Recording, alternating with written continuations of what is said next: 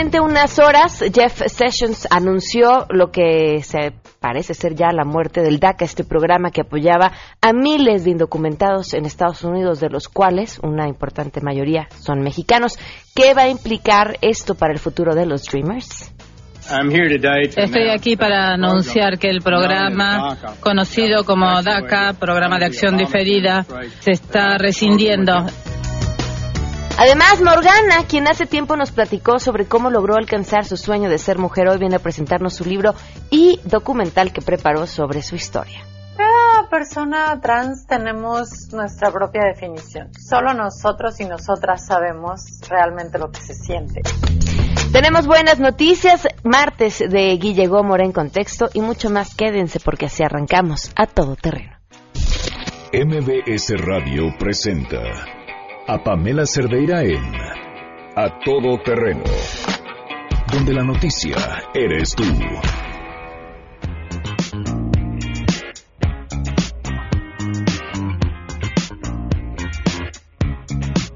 We walk around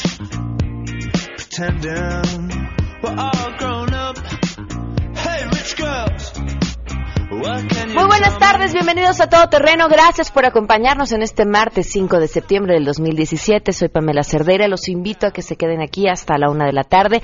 Y lo más importante, que estemos en contacto hoy. No los voy a torturar con ningún tipo de música. El teléfono en cabina 5166-1025. Por WhatsApp 5533329585. Twitter y Facebook me encuentran como Pam Cerdeira. Y si tienen algún asunto eh, que requiera de muchas más eh, letras y, y de mucha más atención, el correo electrónico a todoterreno arroba mbs.com.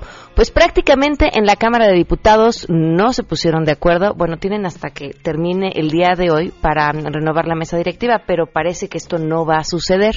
Y además de que no va a suceder, eh, pues tampoco tienen muy claro qué sigue después de que se venza el, el plazo constitucional. Y es eh, justamente por esto que le agradezco enormemente a Roberto Duque que nos acompaña vía telefónica. ¿Cómo estás? Muy buenas tardes. Eh, Bien, muchas gracias Pamela, encantado de estar en tu, en tu espacio. ¿Qué sigue? ¿Qué va a pasar? Pues mira, eh, en primer lugar, eh, por supuesto es incierto el, el camino porque se eh, prevé que deban estar debidamente integrados los órganos como están obligados los legisladores por la propia legislación, ¿no? La, la ley de, que, que rige al Congreso General y las distintas disposiciones que, eh, que, que- la complementan o que reglamentan esta, esta obligación pues de integrar debidamente la, la mesa directiva, que es un órgano tan importante, pues de todo órgano parlamentario, eh, diría yo, Pamela, en cualquier parte del mundo. Entonces lo que vemos aquí es que los legisladores incumplen, incumplen la Constitución con la gravedad que eso reviste pues para la legalidad y para el Estado de Derecho en, en nuestro país, ¿no? Eh, estas pugnas que mm, se han suscitado entre las distintas fuerzas políticas representadas o agrupadas en el en, y en algunos casos eh, desagrupadas en el en el Congreso, concretamente en la Cámara de Diputados, pues dan eh, un resultado desde luego muy muy negativo. ¿Qué ca- o sea, si la ley no, no prevé qué sucede en una situación como estas, ¿qué sucede? O, o no pasa nada. A ver, el, trabajo legislativo, por supuesto, pues tiene que continuar y se tienen que seguir eh, asignando las eh, funciones a las eh, pues a las distintas eh, comisiones y las sesiones eh, ordinarias de este periodo pues tendrán que continuar, es decir, un escenario en el que se suspenda la actividad de un órgano eh, pues crucial desde luego en el en el funcionamiento institucional del Estado mexicano, pues eh, sería sería eh, eh, catastrófico, ¿no? En términos desde el punto de vista eh, constitucional.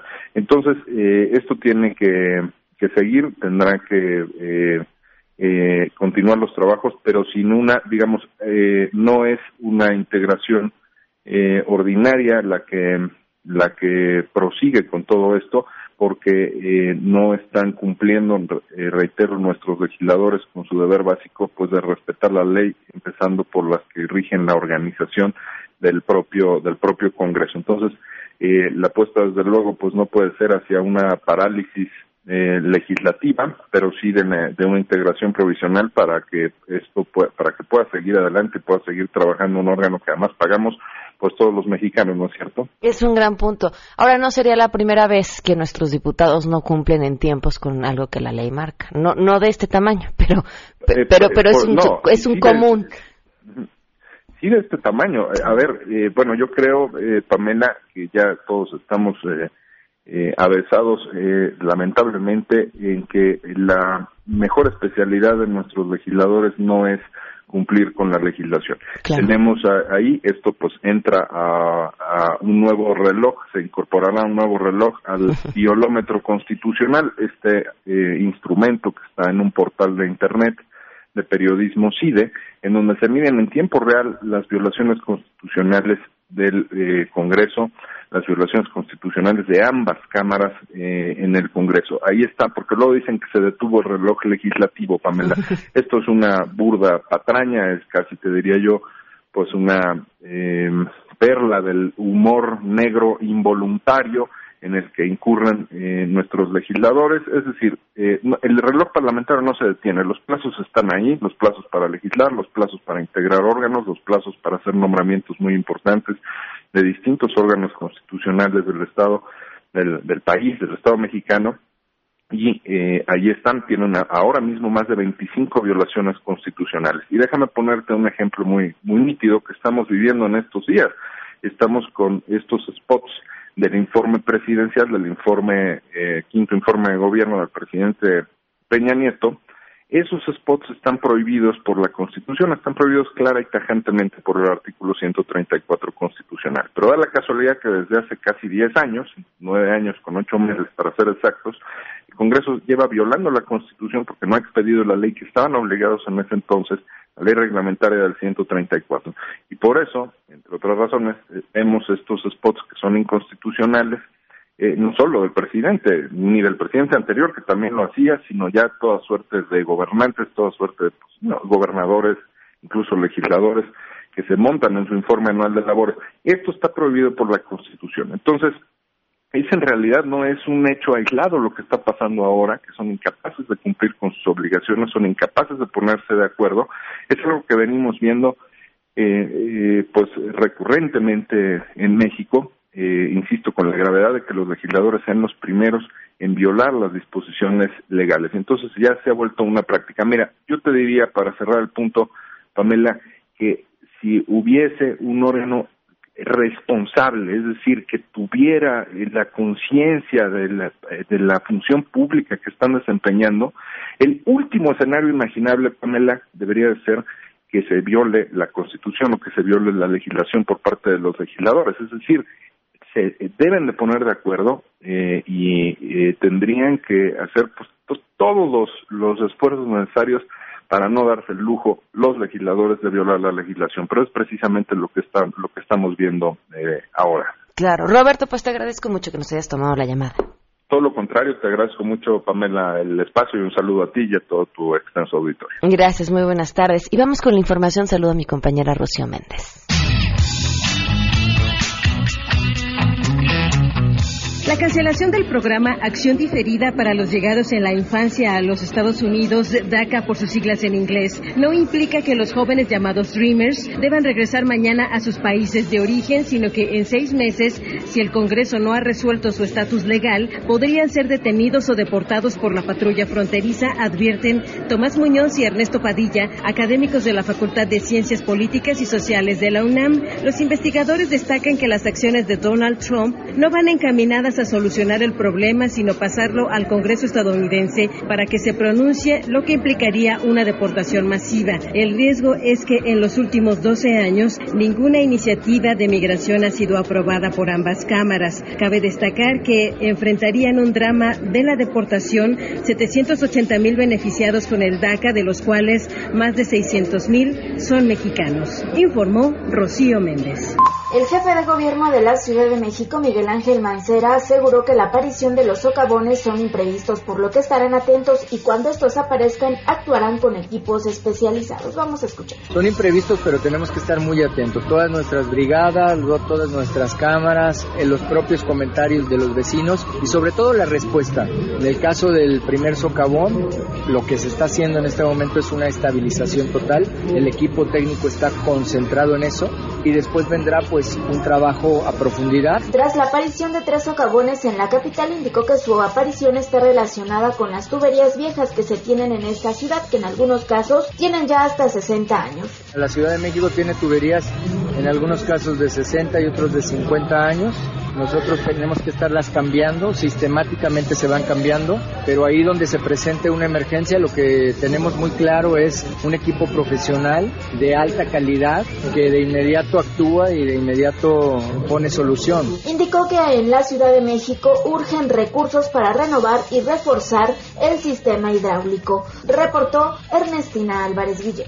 Gracias. En distintos cateos realizados en la Ciudad de México, la Procuraduría General de la República decomisó más de 500 cartuchos para equipo de cómputo que ostentan falsificación de marca. En coordinación con la Policía Federal, personal de la Subprocuraduría especializada en investigación de delitos federales aseguró 178 cartuchos toner, 368 cartuchos de tinta, así como cinco locales ubicados dentro de una plaza comercial en el centro de la Ciudad de México. Las diligencias se efectuaron en cumplimiento a diversas órdenes de cateo en nueve locales comerciales otorgadas por el juez de distrito especializado en el sistema penal acusatorio adscrito al Centro de Justicia Penal Federal en el reclusorio norte. La dependencia informó que el material asegurado quedó a disposición del representante social de la federación, quien integra la carpeta de investigación correspondiente por dicho ilícito. Durante la diligencia no se reportaron disturbios y tampoco se reportó la detención de ninguna persona implicada en la venta o distribución de estos objetos, informó Juan Carlos Alarcón.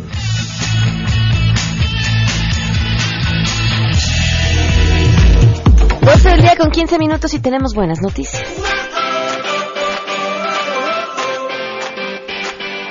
Científicos del Departamento de Horticultura de la Universidad Autónoma Agraria Antonio Narro desarrollaron un sistema sustentable de recirculación de agua de bajo costo, esto para la producción de tomate en zonas con escasez de agua.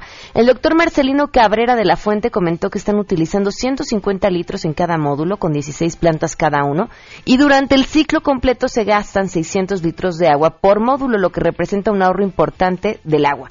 Además, deja, la que deja de utilizarse en el sistema no se desperdicia, ya que después se agrega a un cultivo en campo abierto con riego por goteo. Es en, la actividad en la que más agua se utiliza justamente en la agricultura. Él dice que este sistema se puede aplicar en zonas rurales que tienen escasez de recursos, pero potencial para el desarrollo de este tipo de proyectos y desea llevar su innovación a productores y gente con intención de producir sus propios alimentos saludables en zonas aisladas y con escasez de agua. Pues sí, es una gran noticia porque el tema del agua es un problema que nos toca a todos y en la Ciudad de México que vivimos entre la escasez y la inundación, podemos entenderlo a la perfección. 12 con 16, damos una pausa y volvemos. Más adelante, a todo terreno. ¿Qué implicaciones tiene el anuncio que hizo Jeff Sessions hace un par de horas para la enorme cantidad de mexicanos e inmigrantes que se encuentran en Estados Unidos. Eso platicaremos al regreso. Estoy aquí para anunciar que el programa, conocido como DACA, Programa de Acción Diferida, se está rescindiendo.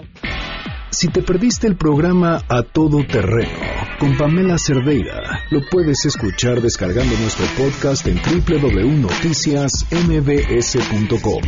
Pamela Cerdeira regresa con más en A Todo Terreno, donde la noticia eres tú. Marca el 5166125. DACA es un tema sumamente delicado para mí. Es uno de los temas más delicados para mí porque hay estos muchachos increíbles en muchos casos, no todos. Hay individuos también que son pandilleros y tienen problemas. Pero hay muchachos increíbles, la mayoría, que fueron traídos aquí la forma que Vamos a lidiar con DACA con el corazón. Tengo que convencer a los políticos que lo que digo es correcto y aprecio que usted lo entienda. El tema de DACA es uno muy difícil y delicado para mí. Porque, mire, me encantan estos muchachos. Yo tengo hijos, nietos.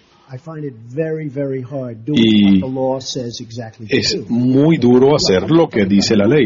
Y ahora le estamos diciendo a ese presidente, proteja más de 700 mil soñadores jóvenes que están estudiando, que se inscribieron con el gobierno.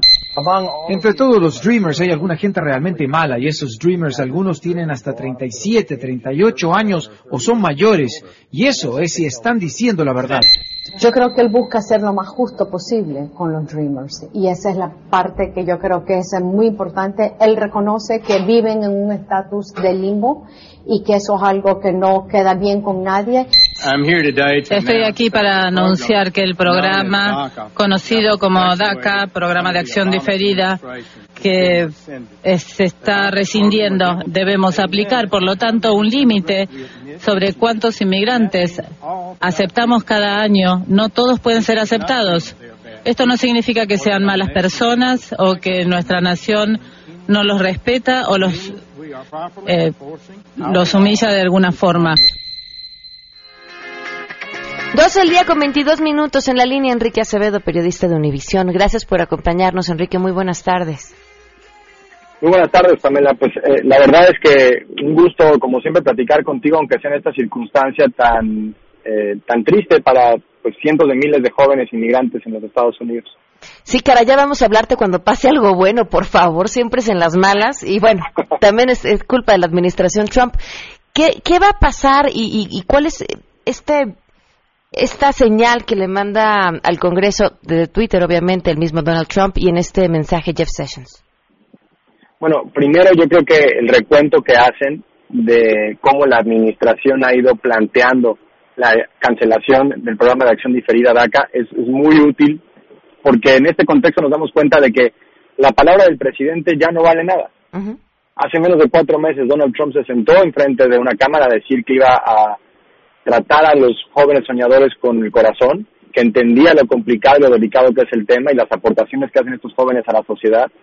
También dijo que no tenían nada de qué preocuparse en otra entrevista con la prensa asociada y cuatro meses después lo que vemos es la eliminación del programa. Su vocera, Helen Aguirre, quien también eh, escuchábamos en esa en ese mosaico de opiniones, hablaba de que el presidente había encontrado la manera más justa para eh, eh, lidiar con DACA y la verdad es que la manera más, más justa no es abandonar en un juego de política a más de 800 mil, cerca de 800 mil, perdón, jóvenes soñadores, eh, que después de, dos años, según los detalles del, plan anunciado hoy, pues quedarían sin la protección de, esta acción ejecutiva firmada durante la administración Obama que les permite no solamente trabajar y estudiar, en algunos casos incluso eh, formar parte de las Fuerzas Armadas, sino que eh, les permite vivir eh, protegidos del peligro de la deportación. y eso es, muy importante. Poner en manos del Congreso la vida de estos jóvenes es cobarde y es irresponsable. Y además no ha funcionado antes. En, en la administración de nuevo anterior se aprobó una iniciativa de ley del DREAM Act en la Cámara de Representantes que después no pudo ser aprobada, ratificada en el Senado. Nada me hace pensar que el clima político en este momento es más apropiado para que eso pueda ocurrir. Ya muchos decían en su momento que temían apegarse al DACA porque era de cierta forma ya estar en el ojo del gobierno, ¿no? Finalmente ir y pedir su protección era también decir aquí estoy, estos son mis datos, esta es mi forma de la forma de encontrarme y hoy pareciera que ese miedo se convierte en una realidad. Era parte, por supuesto, y ha sido siempre parte del miedo cuando el gobierno federal le pide a la comunidad inmigrante que comparte información personal. Muchas veces estamos hablando de familias mixtas, ¿no? Entonces, por ejemplo, alguien que es ciudadano, que nació en los Estados Unidos, pero que sus padres son indocumentados y que quería formar parte de, no sé, el programa de eh, la ley de salud a bajo costo Obamacare y tenía que dar sus datos, pues les preocupaba que esos datos después fueran utilizados en su contra y con buena razón. Eh, hoy vemos que la administración del presidente Trump pues cancela DACA y se queda con información de pues cientos de miles de estos jóvenes y con la promesa de que no van a ser utilizadas eh, esta información en su contra. ¿Quién le cree al presidente que hace cuatro meses dijo que no iba a eliminar un programa que hoy está cancelando? En términos de tiempos, ¿qué es lo que va a pasar? Bueno, eh, es muy importante esto. Primero, a partir de hoy ya no se aceptan nuevas solicitudes para el programa de acción diferida. Quienes ya tenían eh, DACA o gozaban de sus beneficios van a poder seguirlo haciendo por lo menos hasta marzo del próximo año. Eh, en marzo del próximo año eh, ya no va a haber renovaciones, digamos. Entonces, para quienes tendrían que haber renovado este, este permiso se renueva cada dos años. Para quienes tendrían que haber renovado de aquí a marzo, van a poder hacerlo hasta por dos años y después de que en dos años, digamos, vayan eh, saliendo todas estas personas del programa, se vayan expirando sus permisos, si no hay una solución permanente en el Congreso, entonces quedarían a, merced de la posibilidad migratoria y de la deportación. Pues estaremos al pendiente porque seguramente vendrá, como siempre, mucho más sobre este tema, Enrique, y te agradezco mucho que nos hayas tomado la llamada. Un abrazo, Pamela, con mucho gusto. Gracias. 12 con 27, vamos a una pausa y volvemos a todo terreno. Pamela Cerdeira es a todo terreno. Síguenos en Twitter, arroba Pam Cerdeira. Regresamos. Pamela Cerdeira está de regreso en A Todo Terreno. Únete a nuestra comunidad en facebook.com, diagonal Pam Cerdeira. Continuamos.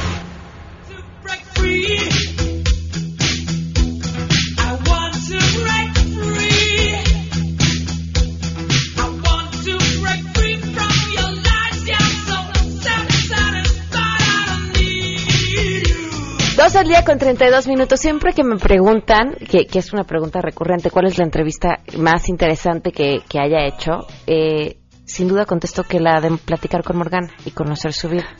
Porque me parece siempre retador poder platicar con alguien y que te transforme la forma de pensar, ¿no? Que cambie algo en tu cabeza que siempre habías tenido constituido de una manera y a través de su historia digas, ah, esto puede ser, puede ser distinto y es así, y, entiendes a otro ser humano y te conectas con otro ser humano, y eso siempre es algo que uno debe de agradecer, porque creo que para eso estamos aquí. Y hoy me da muchísimo gusto volver a tener la oportunidad de recibirla en la cabina. Morgana, bienvenida, ¿cómo estás? Muchas gracias, Pamela, muy bien, contenta presentando a mis trillizos. Muchísimas, tus trillizos, a ver, ¿traes libro? Sí, documental. el documental y acabo de terminar el disco de grabar. ¿Y el disco? Todavía no lo o sea, no podemos oír nada.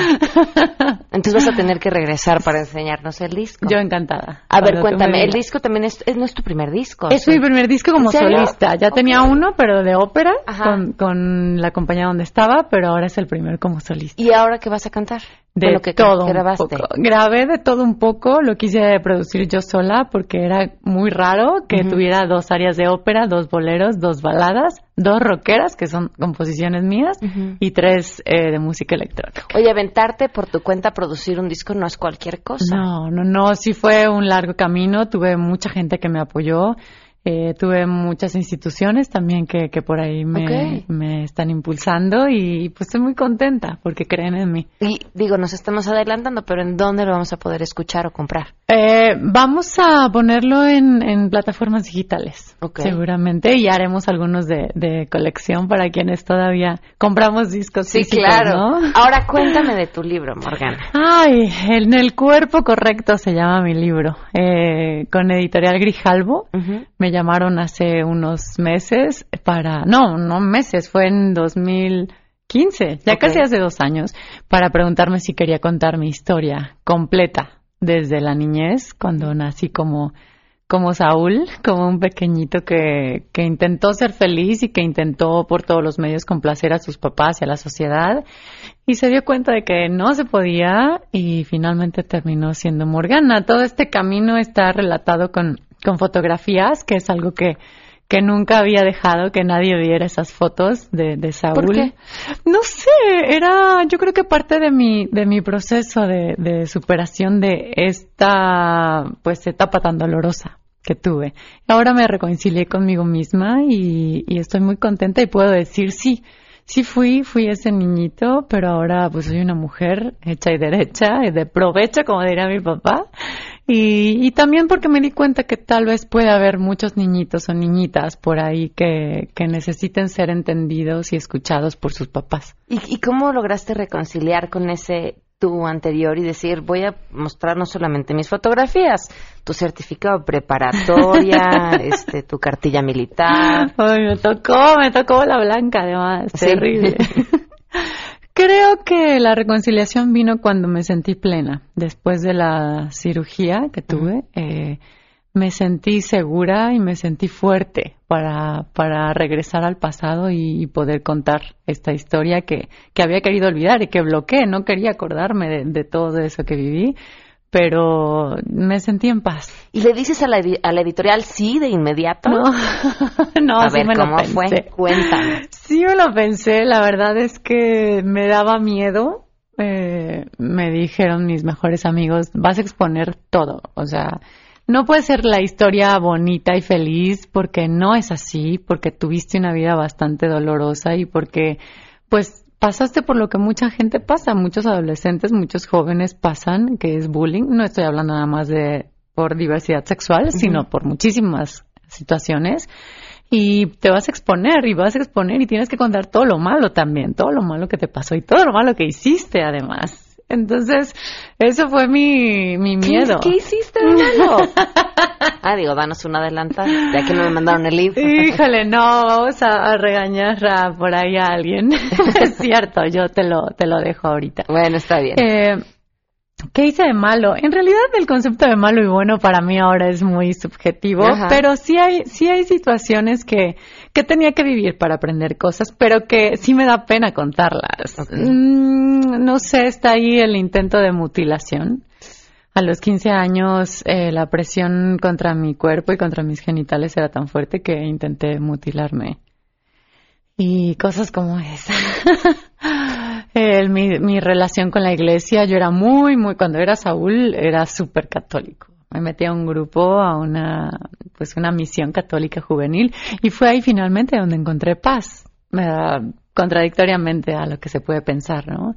Después vinieron otras situaciones que, que me hicieron ver que, que no iba a poder ser feliz con siendo religiosa. Entonces, viene ahí, no sé, intentos de violación por los que he pasado, eh, agresiones ya como mujer por este país bendito que tenemos, pero donde hay muchísimo machismo y misoginia, ¿no?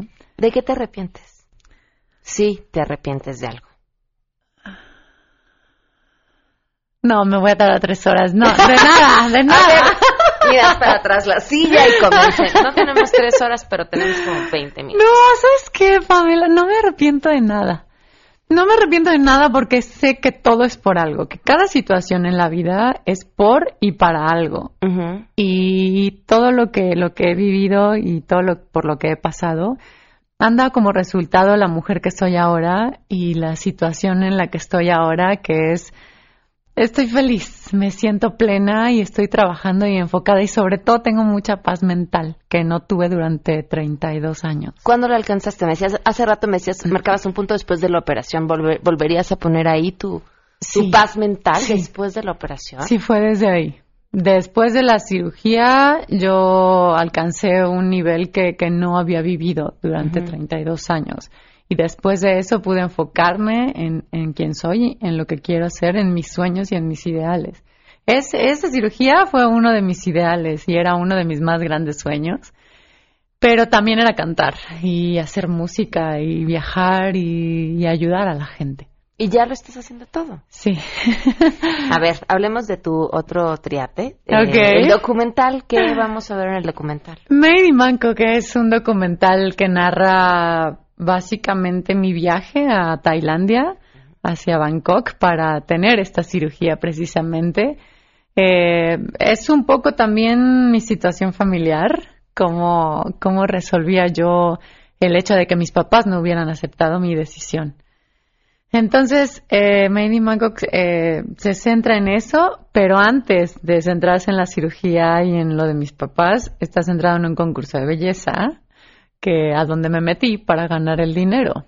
Yo nunca me metí en un concurso de belleza para ser la más bonita ni para nada de eso, que también está bien si lo quieres hacer, ¿no? Pero yo quería inscribirme y ganarlo para operarme. El premio de ese concurso son 10 mil dólares cada año.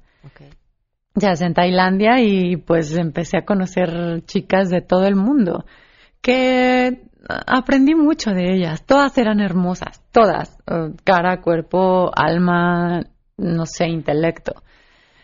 Y además de eso, se preocupaban por ayudar. a sus comunidades, a los lugares de donde venían. Eh, una me platicaba que a lo mejor la mataban regresando a su país, creo que era Guam, porque estaba penado ser transexual en, en este país, pero que ella de todos modos lo tenía que hacer, porque esa era su manera de, decirle a la gente que fueran felices y que respetaran a los demás. Entonces, situaciones como esta, éramos 21 mujeres trans de todo el mundo. ¿Y sigues en contacto con algunas? Sigo en contacto con algunas. Sí, con quien ganó, una filipina. Bueno, ya no va a ser spoiler, tiene que ver la película. Ya nos enteramos de que no ganó. Yo sí sé cómo consiguió el dinero porque ya nos lo había contado aquí. Sí. Pero hay que, hay que ver el documental. Eh, ahora, ¿qué te falta hacer?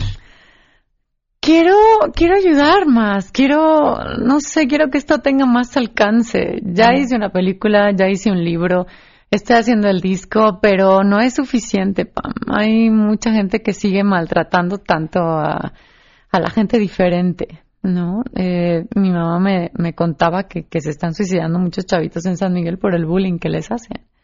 Y me decía, aunque estoy muy orgullosa de ti, para esos chavitos tú ya estás tarde. No llegaste a ayudarlos. Y a lo mejor es una responsabilidad muy fuerte, pero es algo que tú has tomado en tus manos no eres activista, pero sí, sí haces un trabajo de sensibilización hacia la gente para que podamos entender y ayudar a, quienes son diferentes, ¿no?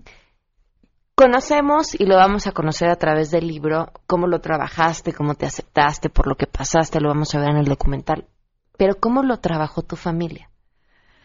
Ay, a mi familia le costó mucho trabajo. A mis hermanos no. Tengo tres hermanos varones, a quienes les mando un saludo muy, muy grande porque los amo y han estado ahí toda mi vida conmigo. Pero mis papás sí. Ahora la pasan peor porque les dicen cuñados, seguramente. sí, ahora tienen que decirle al novio y la vas a tratar bien, ¿verdad? Pero mis papás sí, mi mamá se tardó como un año. Eh, mi papá cuando se enteró me dijo que no podía regresar a la casa. A menos que fuera disfrazándome de hombre. Entonces, eh, después de eso, mi mamá me dijo, a mí no me importa ya, no puedo. Después de un año me dijo, ¿eres mi hija o mi hijo? Yo no sé lo que eres, ya no sé lo que eres, pero te amo y te quiero cerca de mí porque no puedo con tu lejanía.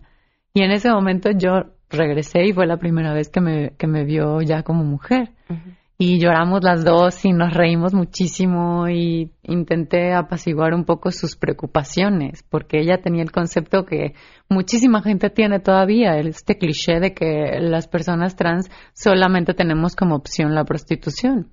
Y es una de las opciones también, si, si la, la persona quiere, pues adelante, ¿no?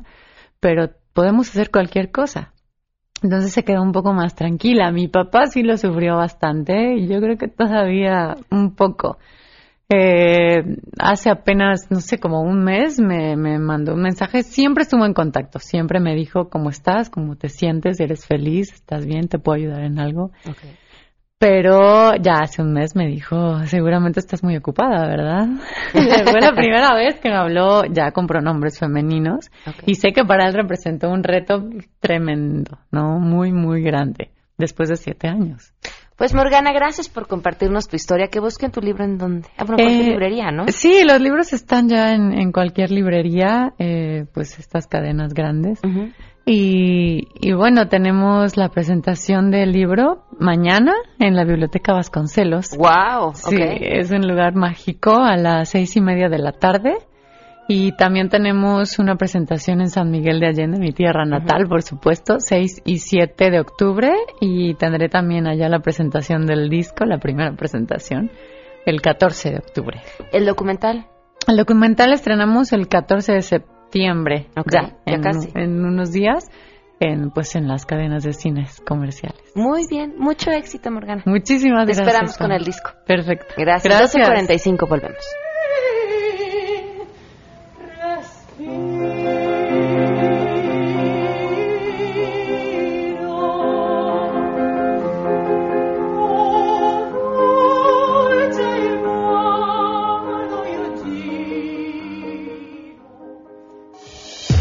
Tienes un caso para compartir, escribe a todoterreno.mbs.com.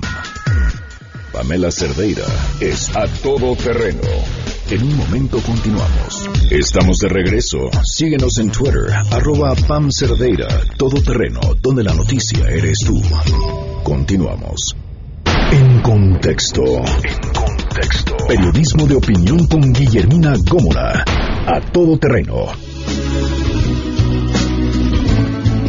12 del día con 51 minutos. Guille, ¿cómo estás? ¿Qué tal, Pam? Buenas tardes a ti y a nuestro auditorio. Pues aquí andamos, pues entre la toma o secuestro, como dicen algunos legisladores de la Cámara de Diputados, que termina sin arreglarse, que están ahorita ya van contra reloj porque pues eh, hoy vence el plazo para que se instale la nueva mesa directiva.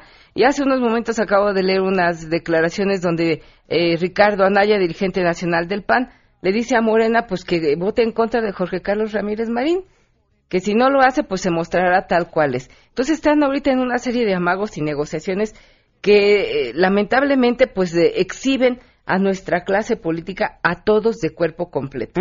Porque mira, para esa memoria flaca que a veces nos eh, acosa por ahí, estos rebatingas, estos secuestros de la Cámara no son nuevos. En 2012, recordemos cómo en San Lázaro los campesinos, los maestros de la coordinadora, pues entraron y destruyeron, entraron a caballo, este, bueno, hay una sacapela, Beatriz Pérez Rangel era la presidenta de la mesa directiva. El PRD entonces se le acusó como responsable de esa toma del Palacio Legislativo.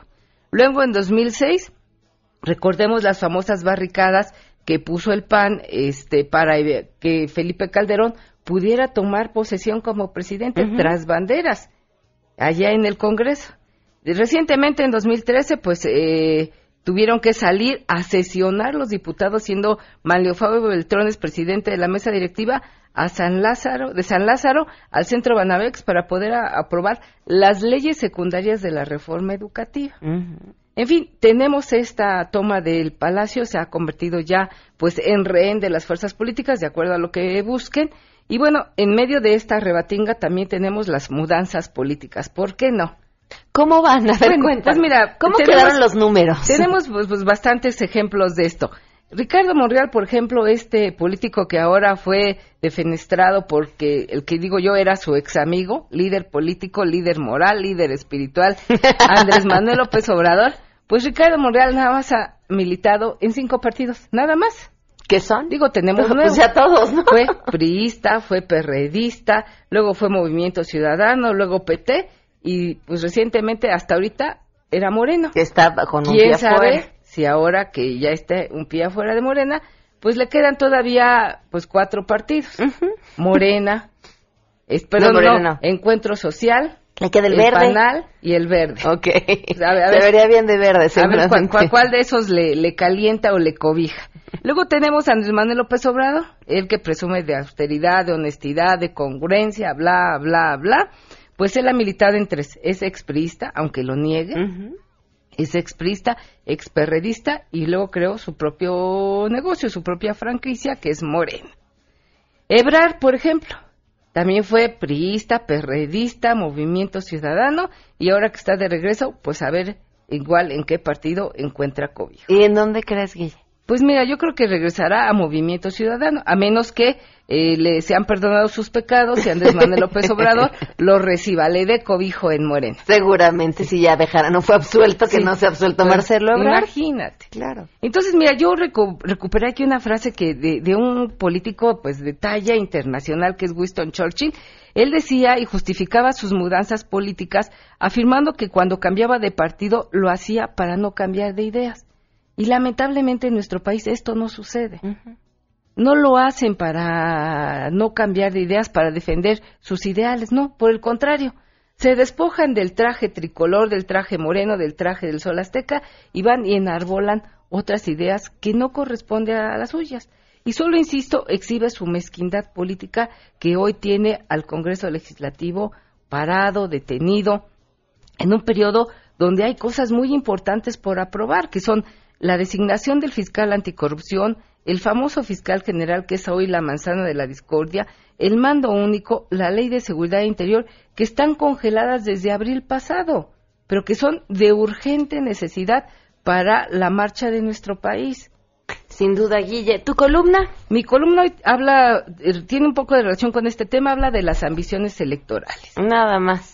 Ahí se las dejo, se las encargo, por favor, www.diarioimagen.net, búsquenla ahí o en las redes sociales ya está las ambiciones electorales. Arroba Guille Gomora. Guille, muchas gracias. Gracias a ti, Pam. Por último, si ustedes están buscando universidad o preparatoria, UTEC es su opción. De entrada, está en una gran ubicación en Viaducto Miguel Alemán, casi esquina con Insurgentes. Nuevas instalaciones y además grandes oportunidades de trabajo para sus egresados. 5264-8520 o www.uteca.edu.mx para más informes. Adiós.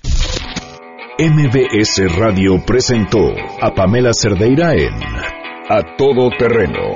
Te esperamos en la siguiente emisión, A Todo Terreno, donde la noticia eres tú.